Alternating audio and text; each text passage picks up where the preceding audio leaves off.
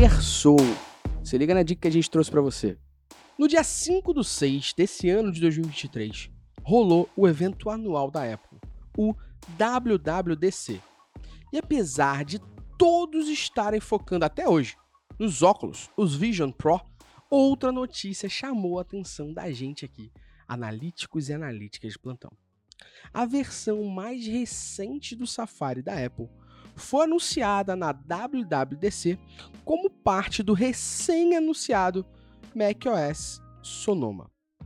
Essa nova versão do navegador traz novos recursos de privacidade, que incluem a capacidade de bloquear a janela do navegador, bloquear rastreadores e remover rastreadores de URL. Sim, é isso mesmo que você ouviu. Essa nova versão, ela removerá as informações de tracking como o time source e afins.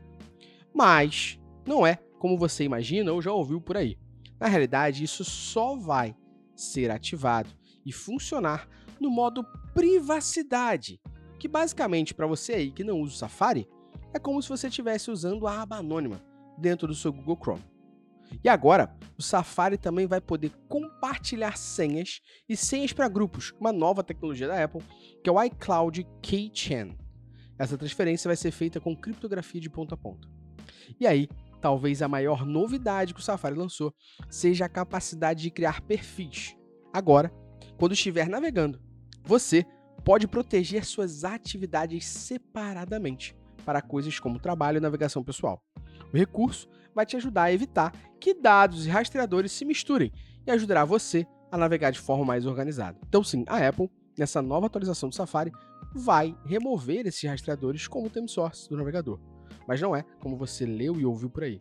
Isso vai afetar apenas o modo privacidade do Safari, que basicamente é a guia anônima do Google Chrome.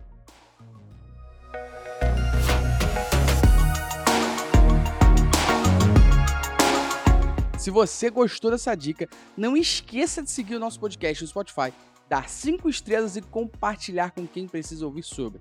O Dica de Analytics é um oferecimento da Métricas OS Prime, a maior plataforma sobre Digital Analytics da América Latina, com mais de 3 mil alunos e 400 horas de conteúdo. Corre aqui na descrição do podcast e venha aprender a tomar decisões com menos achismo e mais dados. Até a próxima.